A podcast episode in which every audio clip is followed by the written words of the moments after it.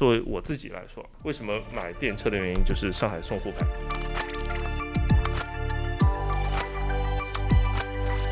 每次能源革命的背后，其实都会带来的是一个大国的崛起。就是说，我们差不多用百分之四十的时间进度条跑完了百分之七十的 KPI。振动期很多东西，我认为是技术呃可能不到位，但更多我认为是商业体系和认知不到位。就是对于个人而言啊，我认为它叫做历史的车轮。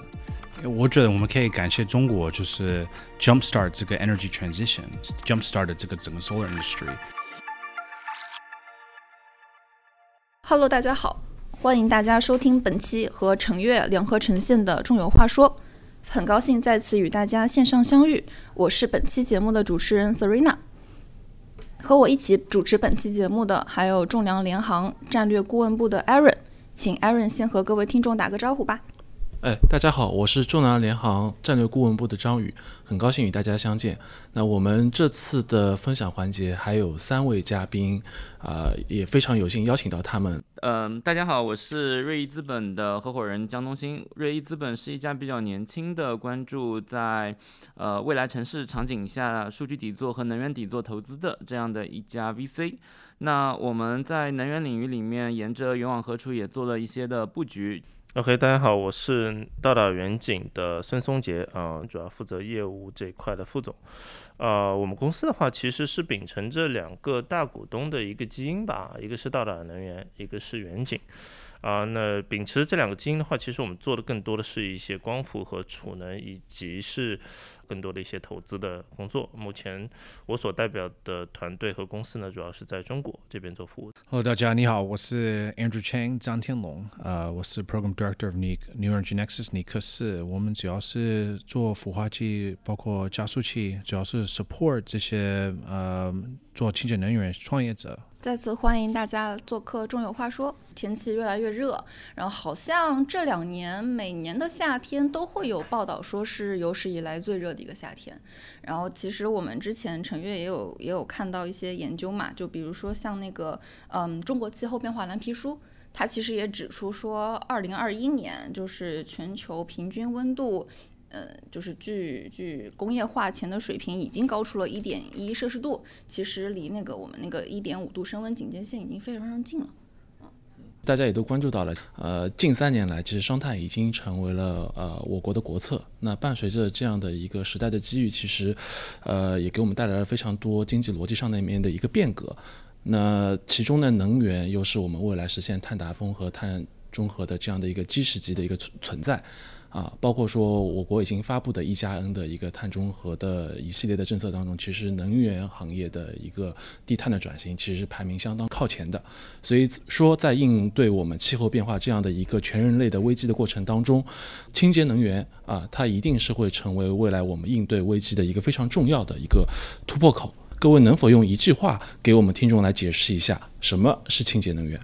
简单的话来说，就是希望让大家可以记住的一句话来说，就是你在生产这个能源的过程当中，它是不产生，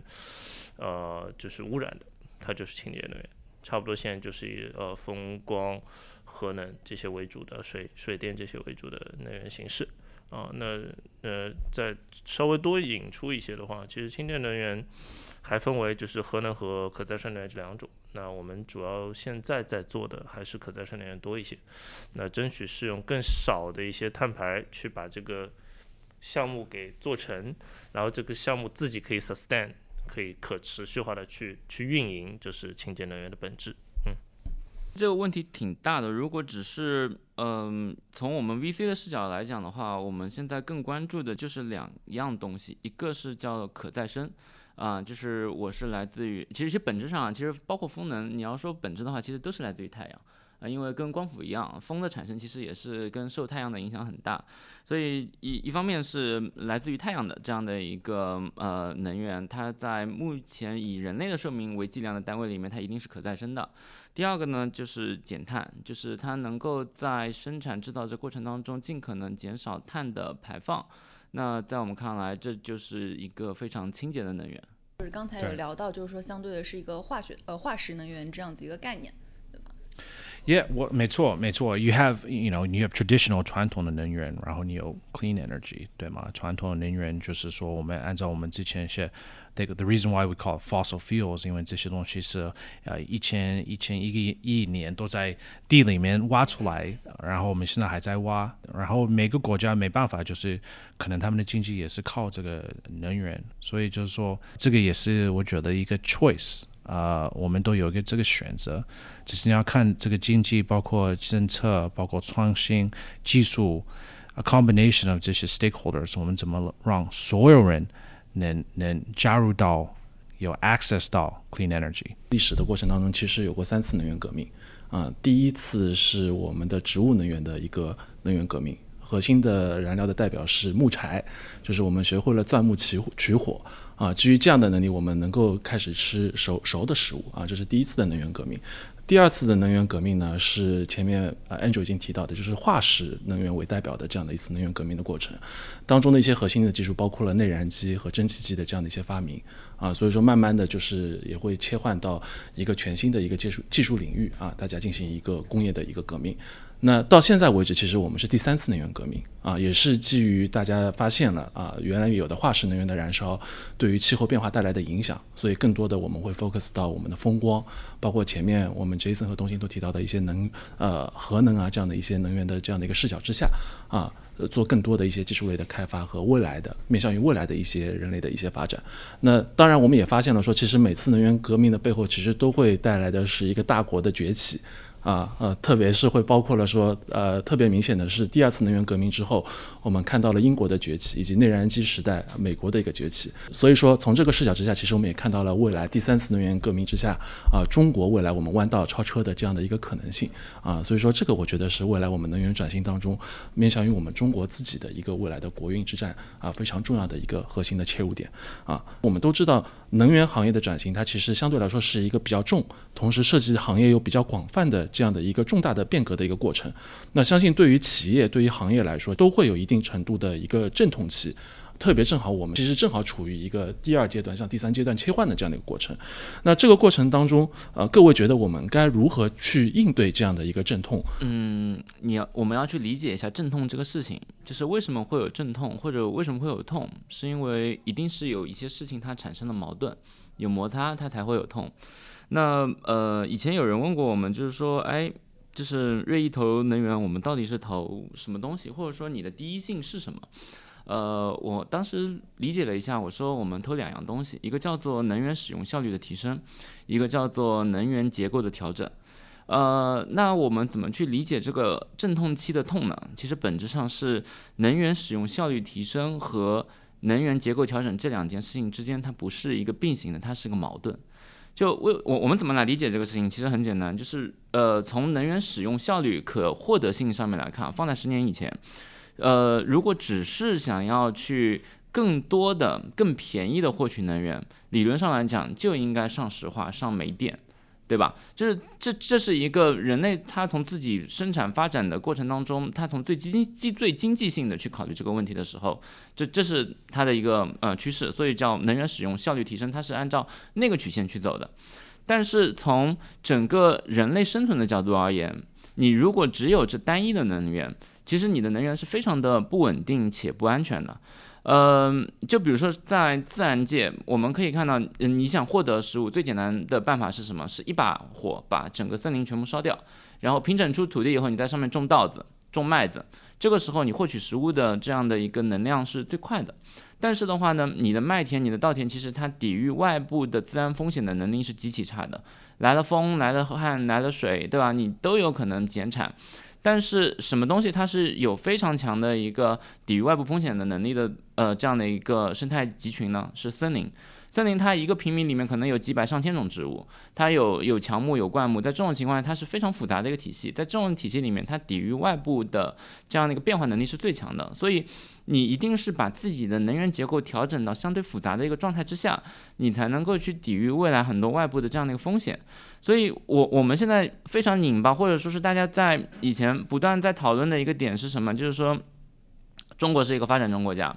那我作为一个发展中国家，我就应该去快速的降低成本，获取经济的能源，然后促使自己国家的去发展。那在这种情况下面，呃，很多国家他们提出来说我要减碳。那在这种情况，你是不是遏制了发展国家的一个发展？我觉得其实一定是跟技术的迭代有高度相关的。一方面是共识的达成，就是大家都知道说，哎，我不能粗暴的把森林烧掉去种稻子，这件事情要达成一个共识。但第二个共识，我觉得很重要的点是在于，你你要去有这样的一个技术的演进，告诉大家，首先第一个就是，呃，比如说我我我增加了光伏，现在光伏的度电成本比煤电还低了。只有在这种情况下面，他会发现，OK，我不用把森林全烧掉，我在森林里面我也能得到我想要的东西的时候，我才会去保证这样的一个物种或者我的能源结构的多样性。那其次的话呢，就是呃，技术迭升迭代还有一个很重要的点是在于我我我那么复杂个体系，因为很简单，以前我们也上了很多光伏，结果气光、气电、呃气光、气风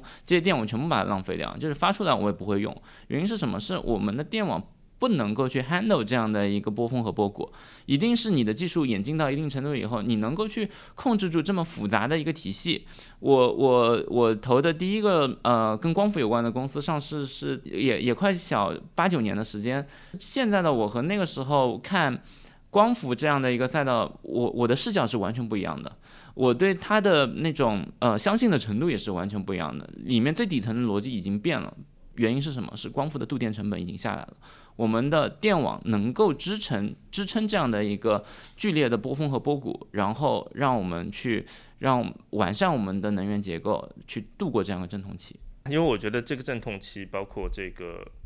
这个转型，最重要的是 old money 如何认认可这件事情。Fundamentally，就是 old money 如果它已经 step in 了，就是过去的两次能源革命其实已经树立了世界秩序，我认为。这个世界秩序当当中，就包括像我的母公司这样子的公司，它就成为这一些资本和一些能源的代表。那为什么我的母公司会这么 aggressive 的进入到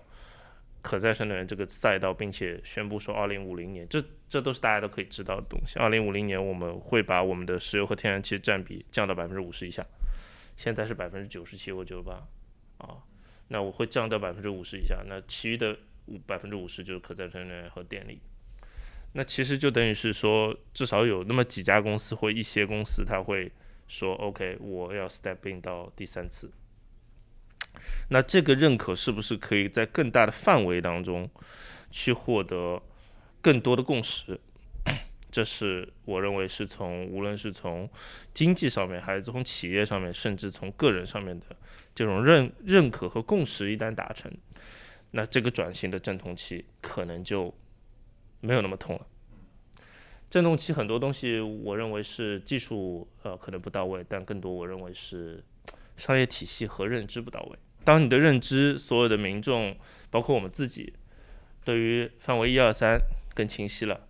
对于我们自己应该做点什么，去帮助我们自己，帮助这个地球，或者是哎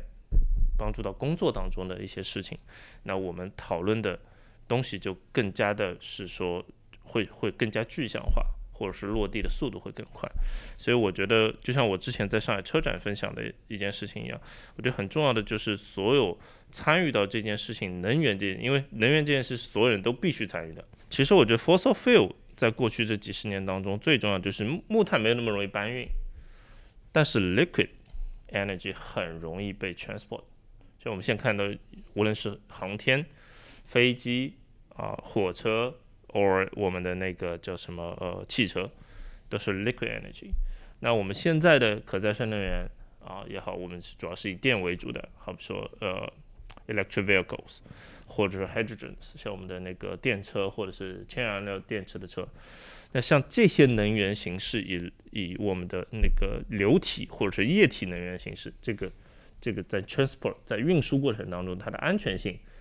和它的广泛度一旦被解决，那我相信对于我们刚提到的 fossil fuel 这个世界，这个能源的使用环境这个世界，会是一个很大的冲击。这个非常好，我觉得我很多线同意。第一个就是你的呃 old money 这个概念，我觉得特别好。就是说我其实两个礼拜两个礼拜之前在中东 UAE，因为现在我们也在那边在准备做很多呃呃就能源转型这些 solutions 给他们，对吗？因为嗯，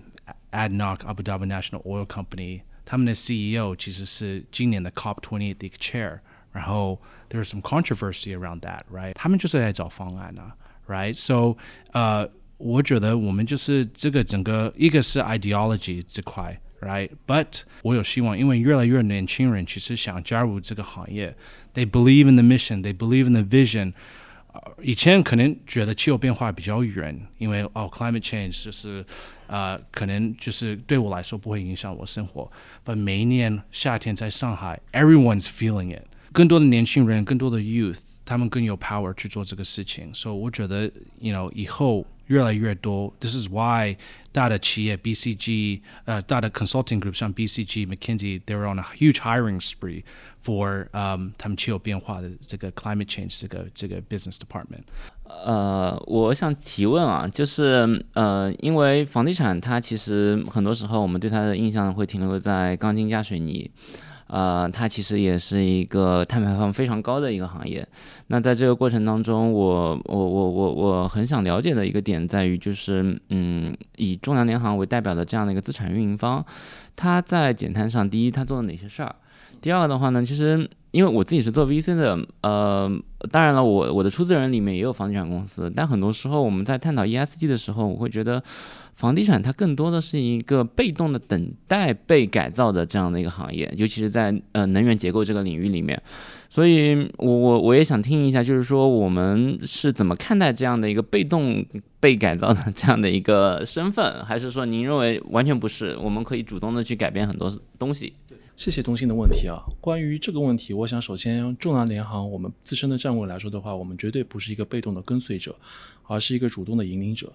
那从两个维度来看这个事情，第一个就是从我们自身实践的角度来看的话，其实中南联行我们已经在二零一八年做出了自己的碳承诺。那我当初的承诺是我们在二零四零年会尽可尽快的实现整体的一个公司的净零碳运营。整个中粮联行全球范围内的四百六十家分公司，我们都是会实现整体的净零碳排放。同时呢。我们所管理的客户办公空间也是要在二零四零年之前实现这一目标。那也就是说，中粮联行我们全球所管理的物业以及设施设备管理的这四百六十亿平方英尺，呃，相当于六个标准足球场大小的这样的一个空间，其实都是要实现碳排放的绝对清零啊。那在中国的实践过程当中，其实我们也是有了非常好的实践，类似于像内蒙的鄂尔多斯园区以及湛江的奋永高新园区，我们都是实现了整个园区内部的绿电的一个整体的供应以及净零碳排放的一个整体的目标。啊，当然从第二个维度来说的话，其实我们也正在以我们自身的实践，逐渐的去影响整个行业的一个净零碳的一个一个。进程，那过程当中包括了呃，在英国的格拉斯哥召开的 COP 二十六啊，以及在埃及召开的 COP 二十七，也就是呃联合国气候变化缔约国大会上面，中南联航都是作为建筑环境领域的呃领导者，为全球的气候变化提供我们自己的专业的一个意见。同时，在国内，我们也是和瑞安等诸多开发商一起形成了低碳办公联盟，那也是致力于。推进整体在房地产领域的整体的一个低碳的转型。那过程当中，类似于像瑞安以及其他的一些国内领先的开发商，其实我们也看到他们正在主动的去形成相应的一些低碳的供应链体系。那也就是说，其实在未来的整体的呃开发环节上面，其实大家会越来越注重低碳的这样的一个理念啊。一旦我们的类似于像钢筋啊，或者说其他建材的这样的一些供应商，他们没有低碳的标签，未来将越来越难的进入啊这些领先头部开发商的他们的供应商库啊，这个是我们最近看到的一些趋势。呃，我补一个问题啊，就是在这个过程当中，咱们怎么能够说明我们的某一个建筑物或者是园区用的全部是绿电呢？就咱们是怎么来认证到这个零碳这件事情的？因为我觉得在中国现有的这个电网体系里面，这是很困扰我们自身的一个问题。呃，首先整体争取零碳的过程，肯定是基于盘查之后摸清楚碳排放的缺口到底有多大啊。那过程当中，对于我们来说，整个项目内部实现零碳，肯定第一步就是你得做节能技改，尽可能呃以你的技术能力和投资性价比做到就是呃。前期第一部分的节能节能减排的一个最大值啊，以我们在呃徐汇区全筑总部集团大楼的这个项目来说的话，做了应该是百分之十五到二十的一个节能减排的这样的一个空间。但是剩下的百分之八十可能是需要通过一些绿电绿证的购买来最终啊拼上这一块拼图的。那这个具体买多少，其实是基于前期的整体的碳盘查来确定这个量的。其实就这点来说，刚刚因为那个东兴也提到嘛，其实是主动和被动的问题。其实我跟你理解是一样的。我觉得在房地产这个行业呢。其实也就是你的 scope 三，就是你的你的价值链或者你的供应链去做这个呃碳中和，或者是那个会对于房地产本身，呃那当然我们把它分分为工业地产来说的话，你也可以主动出击。实话实说，就像那个零碳园区，你可以主动出击，你先可以去安排一些，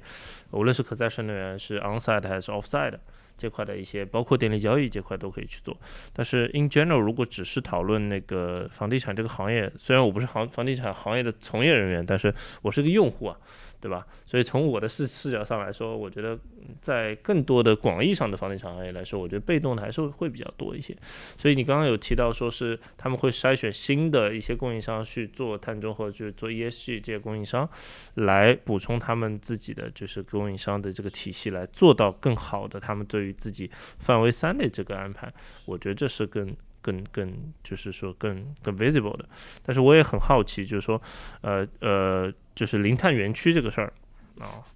呃，您作为 JL 的这个角度上来说，您认为会在多大的领域和多深的广度上面会成为一个 popular 的事情？呃，我觉得是这样的。我们现在碰到了一批有这样意识的园区的运营商，他们逐渐开始关注这个议题。呃，也是基于我们之前的一些呃协助到客户去做投资选址的过程当中，他们发现，哎，呃，企业开始关注这一块了，所以他们要做啊。那我觉得其实参照着之前我们做绿色建筑这这一批的这样的一个趋势，其实未来关于零碳运营的这个理念，可能是会百分之一百的在一些。呃，起码是中高端的市场会覆盖的这样的一个大的趋势啊，因为大家会发现，我我想抢的是投百分之二十的这样的一些头部租户啊和头部的这样一些企业，其实大家都会关注到这一点，而就用中文来说，一个单词就是内卷。那我的隔壁的竞争对手有了，那我就必须要有，这个就是绿建已经发生的这样的一个故事啊。你有利的经济，我就要去想博经济的这样的一个过程当中，其实到最后你会发现大家都有。但是你说谁没有行不行呢？肯定不行。所以说，基于这样的一个经验来说的话，未来零碳这个理念肯定是会在中高端的园区，或者说建呃我们的一个写字楼宇的这个市场是层面啊呃实现普及。但我觉得很有意思一点就是你刚刚说，其实在做零碳产业的时候呢，可能它的那个呃真正用户就 end user 这边的，就是说 operation 这块运营这块的成本反而会降低。我好奇的是，你认为这个？当中，首先你要投资它的绿色建筑，啊，你要投资它的这个认证，包括你要投资这个我们的那个 system，那个光伏的 system、储能的 system，或者是那个碳啊，那个那个那个碳税，或者是那个绿证这些东西，谁会作为这个角色去投资呢？就谁会更多的成为这个角色去投资呢？呃，我觉得这个问题其实可能涉及到一些法律层面，就是谁最终拥有这个权益，谁来投资。啊，从这个视角来看，其实所以所以从这个维度上面，我们觉得更多的其实是楼宇的 owner，就是我们的开发商，他们会去啊来 cover 前期的一个投资啊。但是基于我们呃之前的一些实践，其实面向于楼宇层面的非常多的一些节能技改的措施，其实都已经拥有了非常好的一些投资回报率，或者说它的回投资回收期已经能控制在三到四年的一个水平了啊。基于这样的一个优秀的一个回报呃回报率。啊，其实也有非常多的一些金融端的一些小伙伴，他们愿意进场。所以说，从这个视角之下，反而呃，对于我们的开发商来说，他们的前期的一些改造的投资是可控的啊，甚至可以做到零成本的这样的一个状态。我觉得，如果是要把这个能源结构转型做得更快、更高效的话，可能还是需要有就是专业的公司、专业的团队去把这个拼图给完善起来。是这个这个价值链，大家把把它做起来，就各自做各自的。擅长的事情，因为 in the end 就是我觉得更高效代表着更更就是 cost effective，就是说成本会更低，效率会更高。对，没错。呃呃，我觉得在这个视角之下，前面再回到杰森的问题，就是谁来负责？那我觉得出钱的肯定是 owner 就是是我们的开发商，但是可能统统筹的这个角色或者引导的这个角色，其实是应该由政府来承担的。呃，我们最近在上海两个比较领先的 CBD 区，其实他们的管委会都已经致力于去驱动于啊，他们。呃，下辖所管理的这些楼宇，主动的去做一些 ESG 和低碳相关的这样的一些改造的工作。那过程当中，当然政府除了引导之外，更多的我们也看到了，类似于在在浦东，其实有非常多的一些和绿色低碳相关的一些改造的补贴基金。啊，那过程当中面向于这些楼宇的改造，他们也可以配合到开发商去争取到相应的一些优惠政策。那这过程当中，其实就是政府反向也可以起到非常重要的一个角色的一个支撑。呃，各位问了我那么多问题，可能反过来还要反问各位，因为大家其实也都在技术领域有非常多的这样的一些实操的经验和专业能力。也想问问大家啊，最近在市场上或者说基于你们的实践，有哪些呃创新的技术啊？特别是在建筑的一个应用场景之下啊，有什么一些好的一些新的技术啊？听听各位的一些看法。呃，实话实说，目前我们国家啊，首先呃，就是我们国家是有全世界最 stable，我认为最 powerful 的一个电网体系啊，这是我们为什么能做新能源做这么大的原因。就 fundamental 的是因为我们电网强。啊，很多国家是做不大的原因，是因为他们就像我刚刚说，气风激光，它根本上不了，它体量就这些。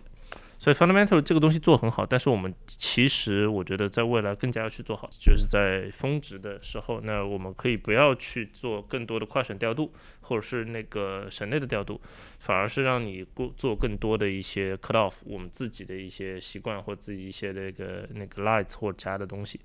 但在中国的情况，在不同省份可能完全不完全一样。我不知道在 California 它的用能比率是 residential 和 industrial 的比率是多少，但是在中国可能我们是倒挂的。对我们是倒挂的，就代表说我们很多的那个 manufacturers 就是制造业企业就是告诉你，呃，早上九九点，呃，好比是十点到十二点，你给我。减容，其实如果中国要做，可能这家公司的运营的状况又不一样。中国要做就要做的更细啊，这细到就是说我们在一个就是 industrial zone，就是我们的一个产业园，它里面的每个用户的，它不但是要有用能的分析、实时监控，它还要 focused。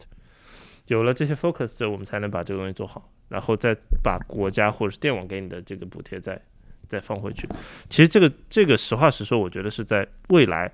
做 carbon neutral 这块非常重要的一点，非常非常重要的一点。其实大家可以看到，其实我认为 carbon neutral 现在啊，其实就是个 trade off。目前看起来，没有一个人跟你说我可以帮你完完全全做一二三。我就我相信，就就不会有人就是说我一定非常 certain 的能帮你做的这个事儿。但是我可以告诉你，你该往哪走，至少是这条路可以给你指出来，但是终点可能不一定，对吧？啊，在这些技术路线和这些商业形态被确认的状况下，那我相信我们刚刚提到的用可再生能源来 power 整个地球，power humanity 就 power 人类这件事情，可能我认为是 something more visible，就是看起来就更加可靠。我其实我跟我的那个朋友和客户刚刚有在分享，有提到很多的那些 multinationals。我跟他们说，其实你就像我们刚刚提到，你不要把这个东西当做是一个 正统期来看待。Somehow，你如果做的够早，你 study 够早，你 adapt 就适应这个市场够早，你在这一次的转型当中，你就会，yes，你就是 raise up。这不是对于国家的，我觉得对于每个人都是这样。那最近有个东西很火啊，I can't help to mention。就是 ESG 相关的一些、一些、一些岗位、一些话题啊，carbon neutral 一些岗位和话题，现在非常火啊。那我相信这个也是，当然这是从那个人才领域说 human resources 这个领域看到的一些小小的一些反应，但这个东西也是印证了，就是在这个大环境背景下面，其实更需要更多专业的从业人员，以及他对这个文化更理解的一个从业人员。嗯，我再举个例子，就是我之前在加州在帮一个光伏公司在做 residential solar。我们那时候是二零零八、二零零九，很多的中国的光伏的呃公司进了中国的市呃美国的市场，把所有的那个呃光伏的那个 cost 降价了很多，yeah，eighty percent，eighty percent reduction cost，对吗？Right？但我们那时候在做 marketing 的时候，我们在看 how do we get people to buy into installing solar？我们怎么安装 solar 在屋顶上？ 第一个 marketing message 是说，嘿， 你应该安装光伏，it's good for the environment，good for 这个环境啊，对吗？呃、i t didn't work。第二个，我们说，Hey，呃、i t saves you fifteen percent on your electricity bill。哦，哇哇，所有的例子进来，right？所以就说明我们的 messaging，我们 framing 这块是有之前是是有问题的 ，right? How do we make 这些气候变化，包括 how it impacts your life，呃，变成一个 very pragmatic 呃一个 impact 在你的生活里面？If it's 太远，no one's gonna buy in。为什么美国、呃、中国的市场那么呃呃电动车的市场那么火？Why? Because you know getting getting a 电动车 is cheaper than getting a gas car。我们所有的呃上海的呃呃 superchargers、未来 chargers、level two chargers 都在，so it relieves 这个 呃 range anxiety 这个担心，就是哦我我担心我车可能没有电了，没有这个 anxiety 对吗？而且有很多补贴，so it's no question 你应该去买一个买一个电动车。就是对于个人而言啊，我认为它叫做历史的车轮。就你，你如果是个人的话呢，你要去推动这个车轮发展，其实个人的推动力也谈不上，完全没有，忽略不计。但是你说个人对这个事儿完全没有影响吧？好像也不是，就是所有人汇聚成这样的一个共识和共识形成的凝聚的力量，还是有机会把这个事情按照它的一定的嗯方向去往前去做推动的。嗯，其实新能源对我们的日常生活，尤其在这些年，已经有了陆陆续续各种各样的一些改变。比如说，我们也看到有越来越多的呃人，他会有这种互用的光伏、互用的储能开始使用。以前其实是很少会看到有有有有有这样的一个需求的。我这次去北京出差，然后我沿途就看到那个很多农村的房子上面，它的那个房子上基本上全都是光伏板了。我觉得这个感触还是挺大的。第二个跟我们生活结的结合的比较紧密的，其实就是新能源车嘛。那这个由于新能源车的使用，所以我们现在生活当中也呃就是肉眼可见的有越来越多的充电桩，对吧？越来越多充电桩以后，开始有越来越多的那种储能柜，所以。这个变化其实是点点滴滴镌刻在我们每个人的生活当中。我觉得这个过程其实还是，呃，让每个从业者而言，嗯，会觉得一方面它有很多的商机，另外一方面也是会引以为自豪的一个事情。很多时候，我自己个人对于 ESG 的理念和比如说，呃，在日常生活中中减碳，我我的态度就是说，你日行一善。你用这种理念去要求自己，我觉得就够了，对吧？就是我每天减碳，稍微做一点事儿，然后少用一个纸袋子，对吧？然后多走几步路，啊，少打一回车，啊，或者少开一次车，打车也算是 ESG 的一种了，对吧？少开一次车，其实这些东西到最后它都叫日行一善啊，嗯，而且呢，日行一善这个事情你也不是说非得要去推动这个车轮往前走，更多的呢是自己达到自己精神上的一个愉悦。作为民众来说的话，我非常同意 Andrew 刚刚说的。其实呢，作为我自己来说，为什么买电车的原因就是上海送沪牌，end of the story，就是不是为了上海补贴那一万块，就上海送沪牌结束了。然后，然后呃，我也简单算了一下，我的那个就是呃每公里的使用成本是由现在的差不多十分之一，就是 that's on the table，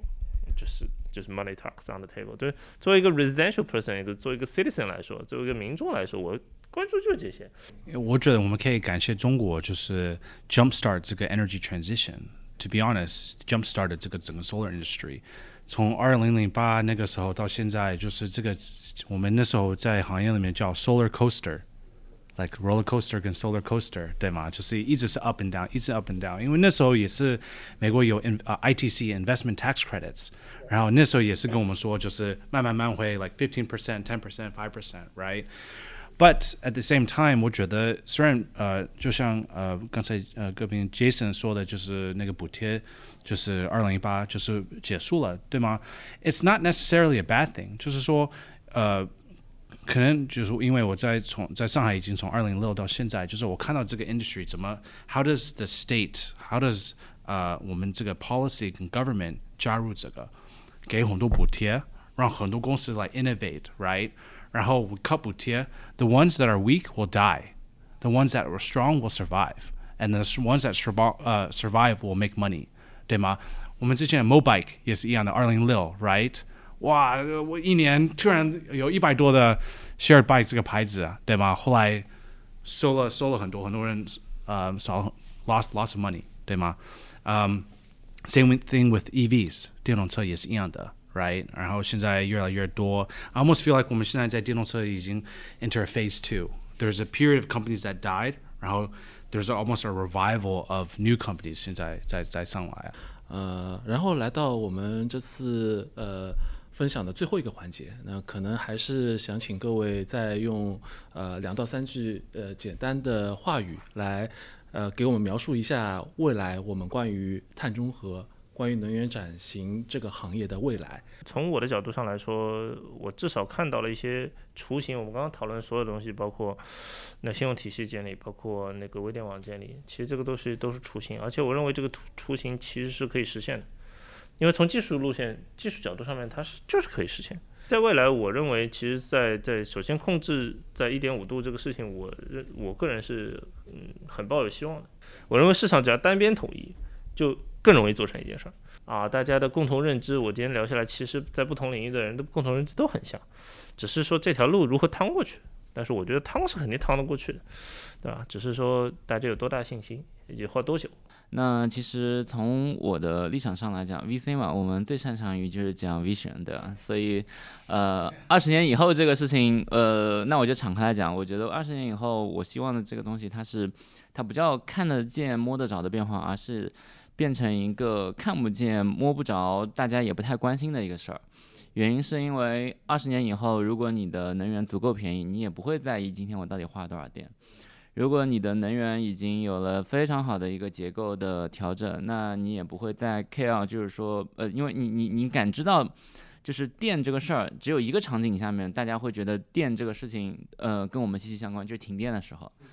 对，就是当你的能源足够的，你的你的电网足够坚强，你有很好的主干的电网，你有很好的微电网作为补充，你的结构非常的稳健，你不会因为，呃，极端的气候出现了那个呃，比如说像四川呃干旱，对吧？然后我的水电断掉了，然后就开始停电。你你只要不发生这个场景，你其实不 care 就是说电这个事儿的本身的。所以，它如果二十年以后我发展，我一定是希望说能源底座这个玩意儿，它一定变成了一个。大家看不见、摸不着、也不想去关心的事情，就是它已经非常非常的坚实了。这个是我一个这样的 opinion，因为我是非常呃认同跟 support 中国的方法去把风呃光伏跟电动车做出来这个整个行业。OK，我自己认为现在的美国的 IRA 也是有点呃有点就是 copy，就是中国的。中国的就是 government 呃 engagement 在这个行业里面，因为今年的那个 Inflation Reduction Act 也是呃 three hundred sixty nine million towards clean energy，这个是美国最大的补贴，呃，去把呃呃美国的这些 domestic manufacturing 做电动车、储能、呃光伏这块的，所以我觉得这个美呃中国的这个方法呃是呃可以就是在中国跟 rest of the world，因为我去越来越多，这个整个 geopolitics 会影响整个能源的这个转型啊。OK，我们我们中国也可以去东南亚、去非洲，也去中东去做这些事情啊。所以我觉得就是中国跑出去，我觉得现在这个阶段是一个非常重要的一个阶段。呃，因为嗯，国内一直会有，it will continue to run its course as it is。不，现在有很多呃，我觉得在世界上发呃在发展的国家，可以利用中国的这个 mechanism 跟方法去把一个 industry 做出来。所以 this is 我我以后是非常 excited 然后怎么讲中国的故事，怎么讲中国的定位在全世界上，我们怎么把中国的好的 learnings 带出去？Aaron，你是怎么看的？那个最近的一些呃研究，其实较之前的呃我们提出来，就是我们是以工业革命为基准嘛。啊，来做我们的一个降温的目标，其实现在已经升温一点一了，就是说我们差不多用百分之四十的时间进度条跑完了百分之七十的 KPI，所以过程当中对于未来我们到三零年的这样的一个降温的整体的目标，其实还是有一定挑战的。那回到对于未来我们整个行业的趋势的展望，我觉得核心两点的吧，呃，一个呢还是大有可为。啊，就是呃，从产业发展的角度来看的话，其实未来我们自己的预测啊，中国和碳中和相关和能源转型相关的产业机会应该是有十万亿美元的这样的一个规模。包括现在大家能看到的光伏也好，储能也好，是比较